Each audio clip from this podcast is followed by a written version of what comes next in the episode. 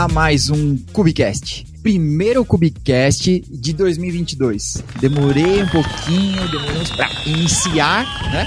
Mas começamos antes do carnaval. Já é uma grande vitória para o brasileiro que se preza. E para você que tem nos acompanhado nas redes sociais, esse é o primeiro Cubicast desse ano, mas a gente já teve o nosso primeiro evento que a gente participou do KCD. Então, talvez o evento mais importante de Kubernetes não sei se desse ano, já que foi em janeiro. Se você não pôde acompanhar, tem todas as palestras lá no YouTube, então eu vou deixar o link aqui na descrição. E a gente pode patrocinar esse evento para que mais pessoas possam certificar, estudar e propagarmos o Kubernetes na comunidade, né? O conhecimento profundo de Kubernetes na comunidade. Segunda notícia, participei do podcast mais Talk Menos Show, do meu amigo Marcos. Eu vou colocar o link aqui também. A gente falou um pouco sobre carreira de DevOps, um pouco da história ali, é, contei umas piadinhas de Java e a gente sobreviveu a esse momento. E hoje a gente vai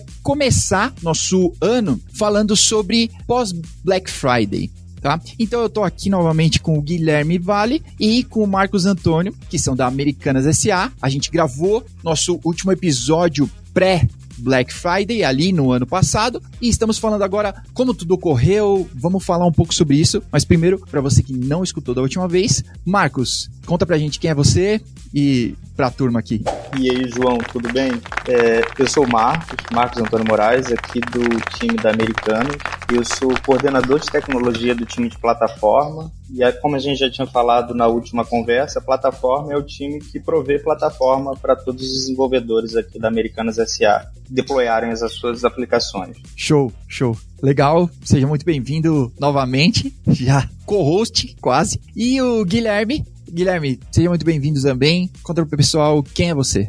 Opa, e aí pessoal, tudo tranquilo? Muito prazer, eu sou o Guilherme Vale, eu sou especialista de infra aqui na Americanas e vamos falar sobre nossa trajetória aí dessa última BF, né?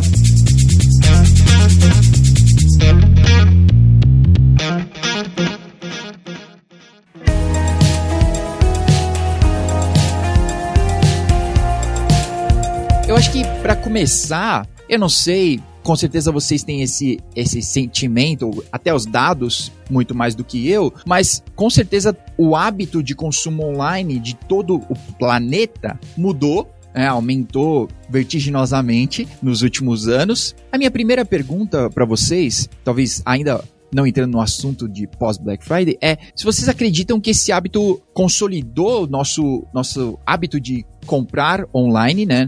E se isso vai permanecer assim ou se era tipo só um paliativo que as pessoas não posso ir na loja, mas eu quero gastar o cartão de crédito.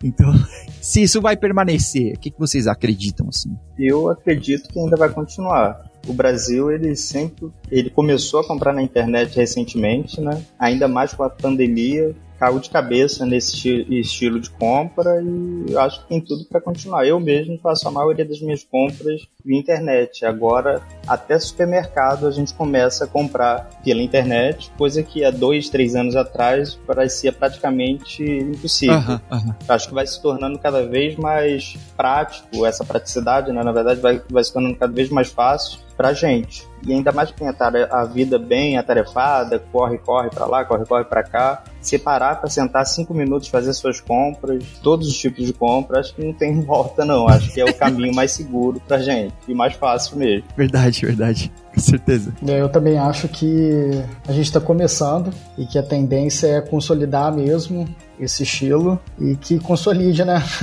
Cada vez mais. Pô, eu ainda aguardo um player de compras de mercado que consiga me trazer um bom abacate. Porque ou tá estragado ou é uma pedra, não vai servir pra nada. Ou tá muito verde. Aposto que não comprou ainda pela Americanas Mercado, hein? Pô, porque abacate tem uma ciência, né? É tipo melancia, né? Tem uma ciência pra você poder comprar ali. Com banana, né? Eu acho que dificilmente você vai encontrar uma banana no, na forma como você quer, porque todo mundo quer de um jeito. Tem gente que prefere ela mais verdinha, tem gente que prefere ela mais madurinha. Aham, uhum, aham. Uhum. Não sei se tem como informar isso, o, o, o grau de, madu de maduridade, sei lá qual é a palavra, da, da, da, da, fruta, mas é complicado. É, e a transição de maduro para podre nos segundos, né? É, meu pai provavelmente ia comprar sempre a mais madura possível.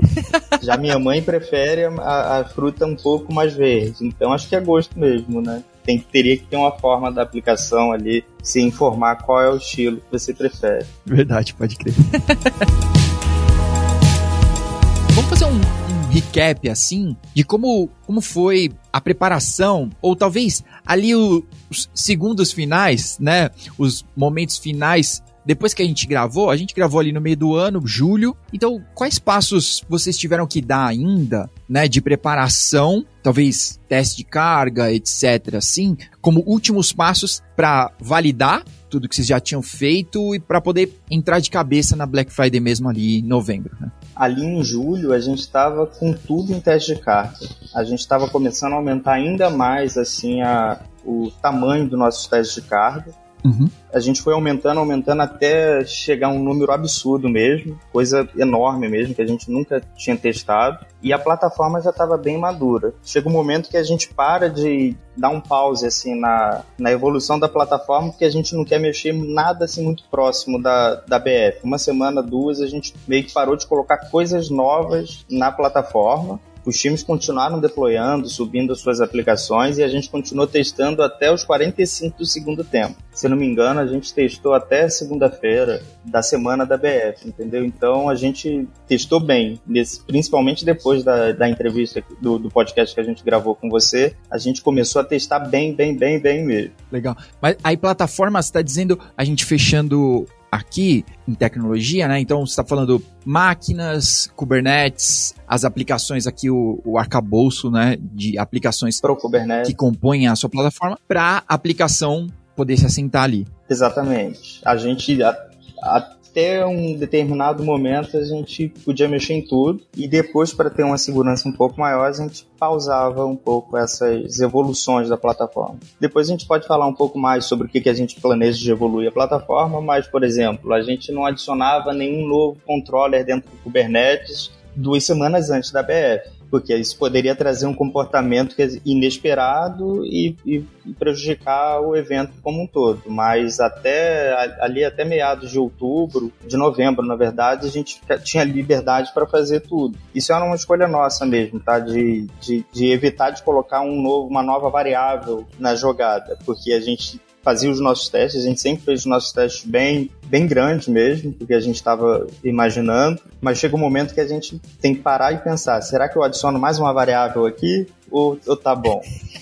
e é aquilo, a gente começa muito antes, muito a preparação para a BF, principalmente para o time de plataforma, a gente, que é o, que é o time que, gente, que eu coordeno aqui, é, a gente começa a planejar essas, todas essas mudanças logo no início do ano. Uhum. Em janeiro, na, na, verdade em dezembro, a gente já adicionou novas funcionalidades na plataforma e aí a gente tem um tempo adiante enorme para poder fazer todos os testes e validar todas essas pequenas alterações que no final das contas compõem a plataforma que a gente entrega para os devs. Né? Sobre, sobre isso que você estava falando, quando é mais ou menos assim que você vai fazer um freeze, que normalmente a, a, turma vai chamar assim, quando é que você vai fazer um freeze? Turma, é isso, o que tinha que testar, testou, agora é isso, tá, tá pronto aqui. É, no máximo são alterações de aplicação, é, que aí é cor, botão, sei lá, coisa de aplicação, né? Entendi. A gente não teve freeze no ano passado, né, Vale? É, o que, na verdade, nós fazemos é que depois do nosso último teste de carga, que ele acontece na segunda-feira, a gente já deixa o ambiente todo preparado para o evento mesmo. Uhum. Aí o que, que isso significa? É, no dia a dia, nós trabalhamos com máquinas spots, com flavors menores. Escala menor. Escala muito menor. E aí, quando vai chegando no. Chega o dia do. Esse último teste de carga, o que nós fazemos é, como a, a escala das aplicações é, é muito, são muito grandes, o que nós fazemos é nós aumentamos as instâncias, né? E nós tiramos as máquinas spots também. Então a gente passa a rodar com uma escala escala muito maior, com máquinas maiores e sem spot. E aí depois desse último dia desse último teste de carga, meio que entra o freezing da infra, né? Uhum. Que aí a gente não mexe mais em nada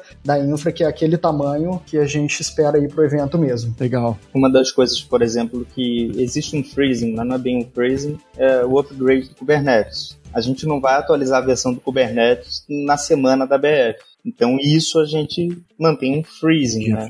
Uhum. É, agora, o time de aplicações, eles conseguem subir aplicações até geralmente o pessoal prefere fazer até o último teste também, né? Até para validar. Uhum. Se nenhuma alteração é, é, inseriu nenhum problema dentro do problema de, de, de, performance que a gente só consegue pegar com carga alta, que é o que vem durante a BF. E aí eles acredito que eles também parem aí, mas não tem nenhum bloqueio a nível de infra. Se quiser fazer um deploy, se precisar fazer um deploy para subir alguma correção alguma lógica que foi configurada, feita de forma errada antes, tem essa liberdade. O problema é que a gente testa o ambiente com aquela configuração e tal na segunda-feira, por exemplo. E a BF na Americanas, ela começa antes da BF, né? Porque a gente faz todas as mudanças, a gente tem anúncio de preços, a gente faz algumas promoções, lançam, a gente lança também alguns cupons antes da BF. Isso pulveriza bastante o acesso durante a Black Friday. Agora, os times eles têm essa liberdade de fazer deploy também, mesmo depois que a gente, que a plataforma, que o time de plataforma já fez o começou a parar de mexer na plataforma. Acho que a última mudança que a gente faz é exatamente essa que o Vale falou, de troca de flavor, retirar spot e tal. Então, para Black Friday propriamente, né, vocês não vão usar usar spot. Mesmo as do outscaling vão ser de máquinas comuns. Isso para o dia D? É, nós temos essa premissa muito porque como nós alteramos os tipos de instância, nós priorizamos instâncias muito maiores, a gente considera que usar spot pode ser um, um, risco muito grande, porque se você tem uma máquina muito grande, consequentemente você vai ter muitos pods alocados nela. Sim. Então, usando o spot e aí deu o preço de mercado, por algum outro motivo, essa máquina, a gente perca essa máquina, a gente pode acabar tendo algum impacto no, no nosso fluxo mesmo. Uhum. E aí nós priorizamos on demand e muito disso também porque como nós temos muitos clusters, é, quando a gente tem essa escala, a gente usa muito IP. Então a gente não consegue ter a nossa escala usando instâncias pequenas porque a gente acabaria estourando a quantidade de peso da, da VPC. E aí é por isso que a gente precisa também colocar as instâncias maiores. Aliás, também não, a gente tira as pequenas e prioriza as maiores. Legal. Por falar em muitos clusters, mais ou menos para a gente ter uma ideia de muitos em números, mais ou menos quantos, quantos clusters você tem. E também eu acho que um detalhe que eu queria saber é como que você segrega isso em clusters diferentes, assim ou se você usar node pools, coisas do tipo. Acho que na última vez que a gente veio aqui, a gente falou um número de 80 ou 90 clusters, eu não me lembro bem. Uhum. Esse número já saltou, a gente tem mais de 100 clusters, está chegando quase na, na dezena, na primeira dezena aí completa do, do centésimo, da 110. Legal. São muitos clusters mesmo. E essa divisão de, de cluster é basicamente um time por cluster. Não é, base, não é, não é exatamente isso, tá? A gente tem time que tem mais de um cluster, mas a gente tem essa divisão. Um time é responsável por um cluster, se ele precisar, a gente acaba subindo um cluster para ele. Só lembrando que a gente tem a divisão por time e por fluxo, né? Por, exatamente, por time e por fluxo. Tudo que afeta, tudo que está no fluxo de venda roda num tipo de cluster e o que não está no fluxo de venda, que aqui a gente chama de PF, NPF, fica num outro cluster. Então você tem, por exemplo, o time do checkout que vai ter um cluster para o fluxo de venda e um um cluster fora do fluxo de venda. E isso a gente acaba replicando para todos os outros times. Você vai ter um ou outro que, por serem bem pequenos, não, não, é, não tem essa necessidade de dividir os seus workloads em clusters diferentes por fluxo mas você tem a maioria dos clusters tem sim. Fret, por exemplo, é um, é um time enorme que cuida de diversas APIs, então eles têm, além de ter várias, de terem várias APIs, eles têm mais de um, mais até de que dois clusters. Eles têm vários clusters, né? Vários clusters, entendeu? Então tem o Fret fluxo de venda, frete não fluxo de venda, você vai ter um frete core, você vai ter um frete core fluxo de venda e, aí, e assim por diante. São muitos clusters mesmo que a gente gerencia Aham. e a gente faz uso aqui, eu não sei se a gente falou da última vez, mas de uma ferramenta muito boa para gerenciar essa parte de node pools e de instance types, que é o Spot Inst. A gente sempre conversa com eles, sempre pede novas funcionalidades, eles sempre atendem a gente em relação a isso. Mas essa, essa ferramenta ela dá uma liberdade para a gente de gerenciar esse tipo de famílias, tamanho das máquinas, bem bom. E, e também de usar node selectors para separar os, os workloads em diferentes tipos de, de instâncias. E aí a gente também tem cluster na AWS e no GCP. E meio que o Spotinhos também entra nos dois casos. Então a gente consegue replicar o nosso, a nossa plataforma nas duas clouds. Isso é bem legal. Que legal. Então, falando sobre isso, além do de você ter essa separação, né, de fluxo de venda e não, você tem também um fluxo para desenvolvimento, teste. Então, sei lá, a gente tem um, um cluster ou ambientes, né, de desenvolvimento. Como vocês fazem para separar isso, né? Namespace, mesmo cluster, clusters diferentes, VPCs, etc, né? Acho que principalmente porque vocês vão lidar com dados ali, né? Não quero que nin- ninguém vá faça um drop table errado. É, a nível de cluster, nós separamos por namespace mesmo. Aham. Então a gente tem o- as aplicações de produção, as aplicações de, de, de desenvolvimento, que é onde os times fazem, homologam, e são geralmente namespace dentro do, do cluster mesmo. E a nível de banco, tem sim essa divisão de HML e de, de produção. E aí tem um time responsável por subir esses bancos no ciclo. É, ele fica até abaixo da mesma gerência que o time de plataforma. É um time bem próximo da gente também. Legal. E, e os, os bancos, é, vocês têm algum rodando dentro de Kubernetes ou não? Nada. Nós temos uma solução de cache interno que usa o, o Redis. Aham. E esses Redis rodam dentro do, do Kubernetes. E também nós chegamos a fazer uma POC com o Mongo. Inclusive tem Mongo rodando no Kubernetes. Eu, eu vi, chequei semana passada com um time de pesquisa, tem sim um Mongo rodando no, no cluster Kubernetes. Legal, legal. Mas a sua maioria roda em, em- fora do Kubernetes, né? É, e a, a performance para vocês, que eu acho que de repente é a grande pergunta, né, das pessoas que vão, ah, eu vou rodar o banco dentro ou fora do Kubernetes, vou perder performance, vai pôr mais um layer de abstração, não tem necessidade, o banco não foi feito para isso. Como, como vocês têm lidado, ou se vocês têm, né, se de repente tô devaneando aqui. É, na verdade, o, a o, o que a gente tem de Mongo rodando no Kubernetes são, são dois bancos bem pequenos, de umas APIs que elas não são tão críticas, então a gente nunca chegou a pegar esse nível de problema de perda de performance nem nada. Não sei se algum dia a gente vai ter coragem de, por exemplo, rodar um banco de cliente, né? dentro do, do Kubernetes, que é uma base gigantesca, super crítica. Então eu acho que a gente acho que poderia se dizer que a gente separaria um pouco dessa forma mesmo. Que existem realmente bancos que acho que não vale o risco da gente tentar rodar dentro, né? pela nossa sanidade, né? e outros que eu acho que resolveria bem, que são esses casos pequenos que não são de alta criticidade, nem tem um volume de dados, nem de acesso absurdo. Porque, de fato, a operação acaba facilitando bastante, né? Quando a gente consegue rodar dentro. O Redis é um uso de caso aí que acho que é perfeito de rodar dentro do Kubernetes. Acho que não tem problema nenhum, né? Principalmente para cache. Exato. É, a gente tem que ter essa preocupação de se perder o banco, você vai zerar o seu offload ali, mas dos problemas é o, é o menor. Menor. Então acho Sim. que é um bom uso de caso subir esse, esse no Kubernetes. Até porque você ganha em latência ali bastante também. Faz a chamada interna e tal.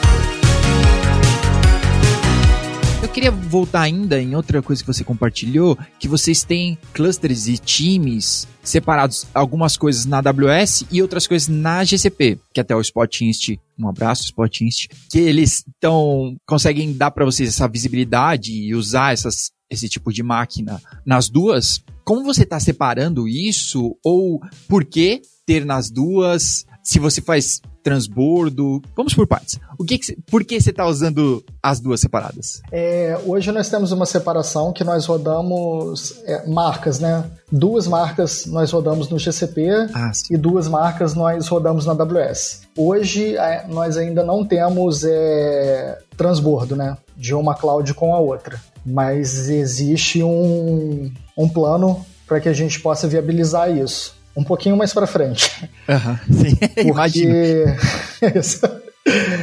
é porque a gente entende que a gente sabe que poder usar outra cloud como transbordo, a gente sabe que fazer Óbvio que é super complexo, mas a operação disso é mais ainda, né? Então, antes da gente conseguir pensar em ter transbordo de outra, de uma marca em outra cloud, a gente sabe que a complexidade da gente conseguir operar, principalmente para os times de desenvolvimento, é, é, gigante, né? Por exemplo, é beleza, vou fazer um deploy, mas se a gente tiver ativo ativo, quantos pods para cada lugar, ou se o ativo Sim. passivo, como que a gente gerencia isso? Tem consistência das versões das APIs, né? Então, é esse tipo de operação tem que ser muito bem redonda, né? Pra gente conseguir pensar no, no, no multi-cloud dessa forma. Aham, aham. De não virar só um DR, né? Pois é, exatamente. E ser multi-cloud mesmo. Exatamente. E vocês têm. Então, já falando de DR, DR ou talvez uma expansão ali, ou, por exemplo, a gente teve um ano meio conturbado aí, um final de ano meio conturbado na AWS, né? Bastante. Eles,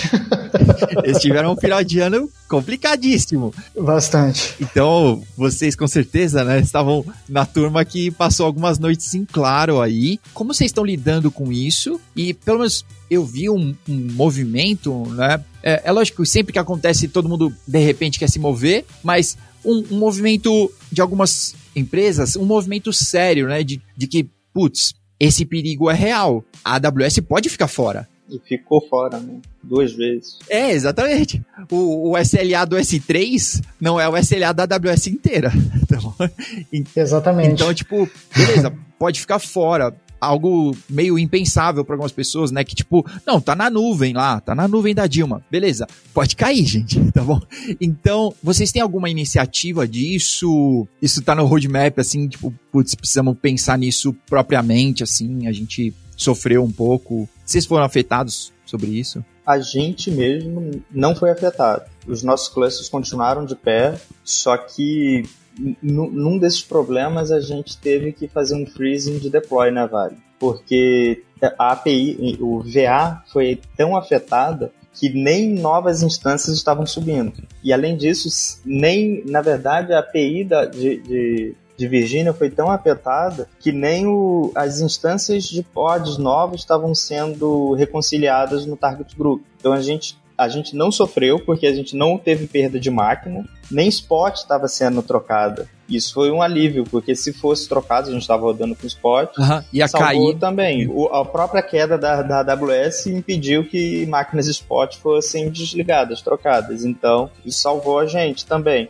Mas é realmente, rodar em uma região só é bem ruim a gente roda, é, não ativo ativo, mas a gente roda também em São Paulo. E aí a gente, da, da mesma ideia de multi-cloud, operar isso como multi-região também tem suas complicações. E a gente vai sim começar a trabalhar, a gente já começou na verdade, é, e pensa num futuro arranjar uma solução para esse tipo de problema. A gente ainda está avaliando todas as opções e aí dentro dessas opções a gente está trabalhando fundo com isso agora para chegar numa solução um pouco melhor, mas desse, dessa vez que a gente, a gente acabou não sendo afetado, mesmo usando o Spot, mesmo estando não tão escalado, a gente não foi afetado por esse problema em VR apesar de ter sido afetado nessa criação de novas máquinas e tal. É, exatamente. É, máquinas novas não, não, não entravam. Não subiam, mas também não caíam, né? Não caíam. E aí esse fato de não cair acho que foi o mais importante. Exato. Mas aí a gente também teve, falou com os devs que, olha, vamos segurar o deploy por enquanto, porque se subir novas, novas, novos pods no, no recurso que está ocioso dentro do cluster, esses novos pods eles não vão ser reconciliados no target group. Uhum a gente realmente viu, via, analisava, começou a receber alerta de um monte de, de componentes que estavam com problema. E o próprio Spotting isso também avisava a gente, opa, não estou conseguindo subir máquina, não estou conseguindo deletar máquina. Realmente foi um problema bem complicado.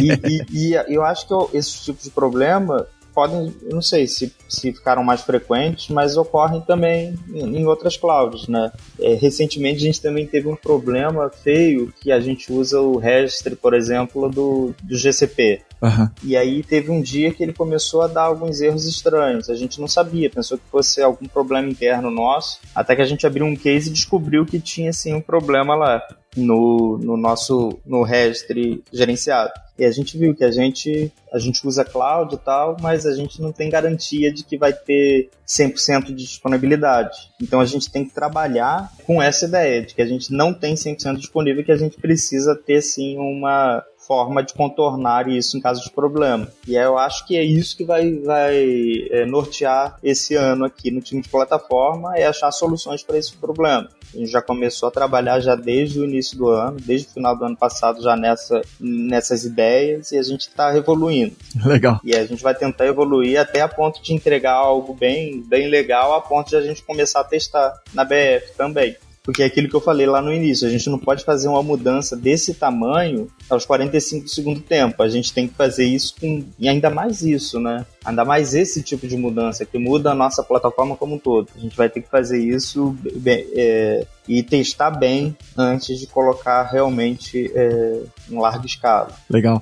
E como que vocês fazem, já que vocês têm ambientes similares, né? AWS e Google, como vocês fazem para administrar esses ambientes e tentar deixar o mais parecido possível, né? Então, tipo, manter a versão de Kubernetes, de controllers e etc. Aqui dessa camada, né, da, da plataforma, para que as camadas de cima possam usar de uma forma mais transparente? Primeiro que a gente tem diferenças enormes entre clouds, né? Uhum. É, o GCP e a AWS, para você criar um balancer e, uh. e, disponibilizar ele externamente, assim, você tem diferença. Então, para contornar esse tipo de, de diferença, a gente usa um chart. Eu não sei se você também usa, mas a gente usa Helm Charts a gente tem um template para deployment que abstrai muita, muita complexidade mesmo, inclusive essa complexidade de diferença entre, entre clouds. É bem legal uh, o nosso template, porque ele permite que o usuário dos clusters deploiem as aplicações tanto na AWS quanto no GCP, usando o mesmo chart, e aí para ele deployar na AWS, ele usa uma flag,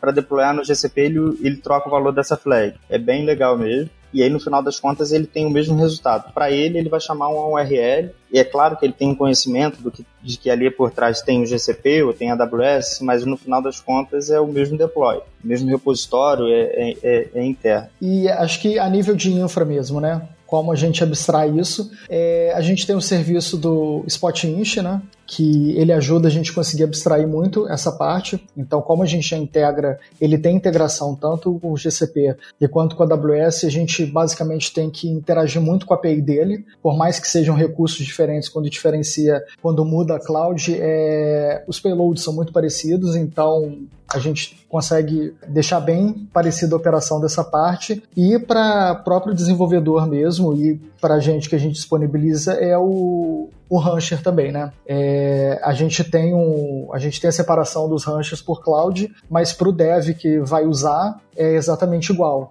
Então, por mais que ele saiba que aquele cluster que ele está deployando é, está no Google ou está em São Paulo, AWS São Paulo, AWS Virginia, não faz diferença, porque aquela interfacezinha é a mesma para ele. Legal, legal tendo tantos clusters, né, tantos ambientes diferentes e tudo sendo tanto assim, como ter visibilidade disso? Então, talvez aqui entrando na, na seara da observabilidade, como ter visibilidade sobre tudo isso, você poder ter dados suficientes e, ainda assim, tomar cuidado com a LGPD, com essas coisas que estão tentando te morder a qualquer vacilo. É, a gente tem um time que também é irmão, tá sobre a, sobre a mesma gerência do time de plataforma, que é o time de observability e eles são responsáveis por gerenciar todas essas ferramentas de observabilidade. Todos os nossos clusters têm, por exemplo, um Prometheus ali que vai coletar as métricas de todas as aplicações, dos issues e, e tal. E ele também disponibiliza ali um Grafana para o pessoal consultar isso, para eles poderem visualizar essas métricas de forma local no cluster. Mas além disso, esse time de observabilidade ele também gerencia uma ferramenta que é bem legal, que ela dá uma visão global é como se fosse um agregador de Prometheus, né? É o Cortex, que a gente até já tinha falado da, da primeira vez. Essa plataforma também evoluiu bastante. Ela está bem robusta e está bem resiliente agora. Ela aguentou muito,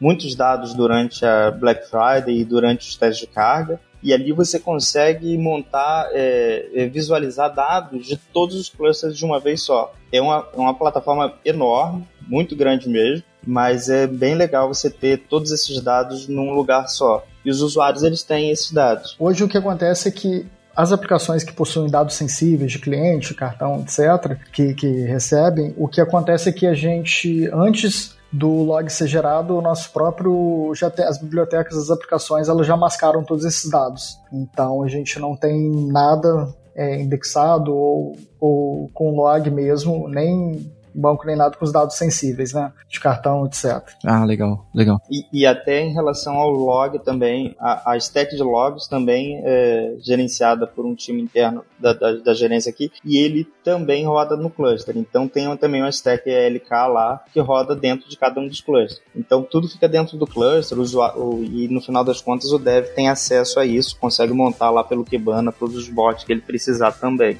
É basicamente isso de observabilidade. Legal. A gente gera, gera as métricas com isso, com logs de aplicação, ou então métrica de pod e tal, e é tudo coletado e o time tem essa liberdade de consultar ou num Cortex que tem de todos os clusters ou num Grafana local também. E o que, além do, dos bancos de dados, né, que talvez também tem coisa que vem trazendo, né, e ele só vai crescendo até o infinito, o que mais vocês tem que não não tá rodando no Kubernetes e que de repente tem que orar com um pouco mais de fé para poder passar pela Black Friday e aí putz, será que vai escalar tudo necessário? Ou que outra alternativa, né? Que outras adaptações técnicas você tem que fazer assim para poder superar isso, né? Já que sistemas distribuídos foram feitos para esses momentos. Mas a gente tem um monte de coisa que não nasceu, né, em 2020. O que acontece é que a nosso time de plataforma, ele nós cuidamos do front. É porque a Americanas ela é gigante, né? Uhum. Então nós cuidamos do front. O que, que significa isso? O front para gente são os sites, todas as marcas, né? Então tanto o front-end quanto o back-end de todos os nossos sites. Ou seja, desde quando você acessa www.americanas.com.br até você clicar no botão finalizar compra. E isso está todo na nossa infra. Dessa parte, eu acho que a gente pode dizer que 90% a, a 95% roda dentro do, do Kubernetes, do front mesmo. Desse fluxo, talvez seja até 100%, né, Marcos? Eu acho que é. Acho que tudo é. É, 100% eu acho tudo que roda dentro do, do Kubernetes. O que a gente tem fora são alguns processos em batch. Por exemplo, parte de indexação. Ah, não, a busca mesmo a busca não roda. Uhum. Mas até fluxo de batch indexação tem alguma, tem muitas coisas que rodam dentro do Kubernetes. Isso, mas a gente tem alguns fluxos em Lambda também. Exatamente, é em Lambda que roda fora. Mas na parte que é considerada o pós-venda, né? Isso. Que aí já é com, com outros times e tal. Aí a gente tem é um outro mundo da, da Americanas aqui até pra gente. porque são outros times e tudo. E aí eles usam muito a parte de Oracle, WebLogic, que é. Usam acho que até o OCI, inclusive. É um mundo bem distante do nosso. legal, legal. Mais uma nuvem. Mais uma nuvem. Sim, show. Pois é. Eu não sei qual, qual é a, a, experiência que eles têm com, de, em deployar tudo isso fora, seja um, um Elastic Beanstalk e tal. Mas eu acho, depois que eu comecei a trabalhar com Kubernetes, Kubernetes é difícil de operar. Não é tão simples assim. Mas no final das contas, quando você tem a, a aquela plataforma bem trabalhada ali, bem balanceada, não traz uma facilidade na operação, tanto de deploy quanto de, de, de manter mesmo a aplicação de pé no Kubernetes. Eu acho que é muito mais simples operar dentro do Kubernetes do que fora e aí você consegue operar no Kubernetes, na AWS, no GCP, é, de forma transparente, por exemplo, e na, em qualquer outra cloud aí. É, agora, vai tentar subir isso usando as instâncias direto, um EC2, ou então um AVM no GCP, ou então num Elastic Beanstalk, é, aí começa a complicar. Eu acho que mais simples mesmo seria tudo rodar no Kubernetes, é, é mais tranquilo. Com certeza. Cara, eu queria terminar chamando nossa, nossas recomendações, indicações aí tudo. Se vocês têm uma, uma indicação, uma recomendação pro pessoal, para aquele momento de relaxar, não pensar em Kubernetes, é, não pensar em deploy e coisas do tipo, o que vocês têm feito aí, né? Principalmente que tudo tem estado mais difícil, então a gente tá pegando dicas de todos os lados. Então, uma dica que você tiver pros nossos ouvintes. Eu vou recomendar um, um, podcast sobre história que eu gosto bastante, que o nome é História em Meia Hora. Legal. Que é super bem didático mesmo, assunto bem legal. O, o host fala muito bem e eu isso ouço sempre nos meus momentos livres. Legal, legal. Vou pegar o link e a gente coloca aqui na descrição pra turma. Claro. Da turma ouvir. Ficando nesse, nessa área de, de guerra aí, do, de história, na verdade, do Vale, eu vou indicar uma série que eu vi na Netflix tem tempo já, mas que eu adorei, acho que eu vou rever em breve, que é sobre a Segunda Guerra Mundial. Pegaram um monte de imagens da Segunda Guerra e, e deram, coloriram elas, uhum. que eram tudo imagem preto e branco. Acho que até Segunda Guerra em cores. Muito boa série, é, tem imagens assombrosas ali, mas que fazem parte da história, né? Então eu, eu indico também essa série, bem legal. Legal, legal. Poxa, que da hora. Olha, eu, eu quero indicar um filme que tá no Star Plus, eu tenho quase certeza, eu vou pôr o link, que chama O Último Duelo. Sei lá se em português ficou desse jeito, mas Last Duel, o Wizard me salvou aqui agora, então provavelmente é isso, tá bom?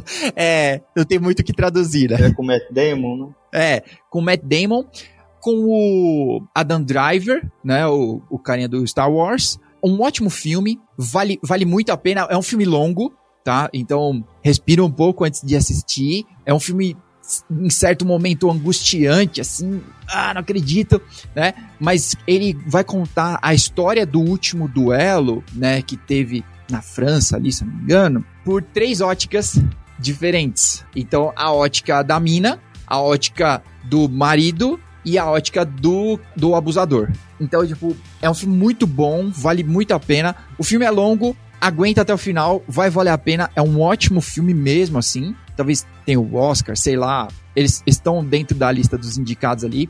E eu achei um, um ótimo filme, vale muito a pena. Então, assistam, é um, é um ótimo filme. Eu ótimo vou ver, filme. vou tentar ver esses dias. Também vou assistir, nunca vi não. É muito legal, muito legal. muito legal mesmo. Para acabar, o último recado é que a gente, a gente fez um evento sobre observabilidade e segurança, tá? Então eu quero convidar você que está ouvindo aí, assistir, tem o vídeo da gravação lá no nosso canal no YouTube, né? youtube.com.br Cloud, um evento sobre observabilidade e segurança. É, eu e o Jefferson apresentamos, gracinhas e etc., com a Datadog e a Aquasecurity, tá bom? Uh, então, talvez, não sei se são os dois maiores temas né? Ou maiores hypes aí depois de Kubernetes. Então, Kubernetes, Istio, né?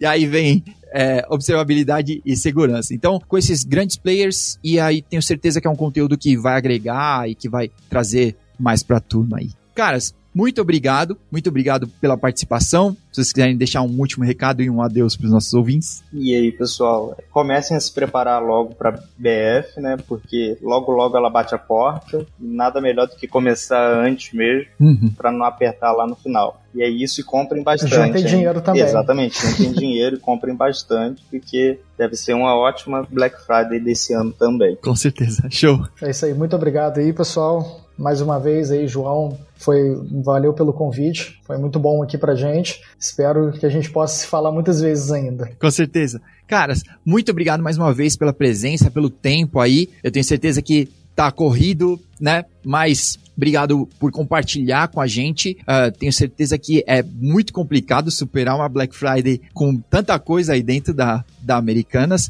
E obrigado, Americanas, por ter cedido esse tempo, né? Conhecimento e compartilhado com a gente. Muito obrigado mesmo. Obrigado para você que ouviu até agora e até a próxima. Valeu. Até.